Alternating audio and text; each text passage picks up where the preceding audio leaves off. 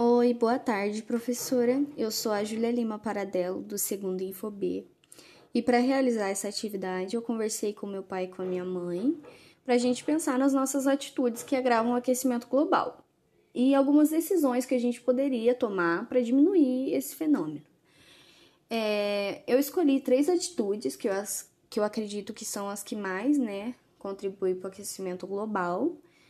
E a primeira delas é que o meu pai cuida de gados, né? E pesquisando sobre isso, eu descobri que a pecuária é responsável pela emissão, pela emissão de pelo menos 50% dos gases que destroem a camada de ozônio, principalmente o gás carbônico e o metano.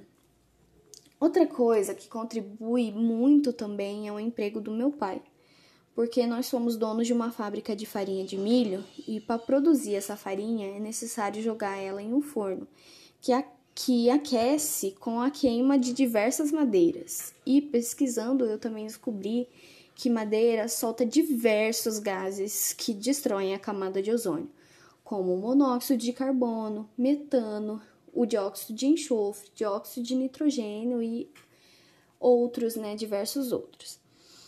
E a última atitude é que a gente utiliza muito automóveis, porque meu pai tem dois carros e uma moto, e eles são bastante utilizados para entregar a farinha pelos mercados da cidade, a farinha que a gente produz, né?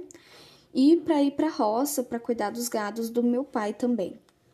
E então, para tentar diminuir o aquecimento e mudar as nossas atitudes que contribuem para o aquecimento global, a gente decidiu que vamos diminuir o consumo da carne bovina na nossa casa, começar com pouco, né, e aumentando. Por exemplo, um dia da semana a gente não come a carne bovina, troca por outro tipo de carne ou por outro alimento que tem as mesmas proteínas e que a gente vai diminuir, né, o uso do automóvel e quando for necessário, a gente vai usar o carro nosso que é movido a álcool, que é o palio, porque o álcool ele não lança esses gases no na camada de ozônio, que lança mais é o diesel e a gasolina.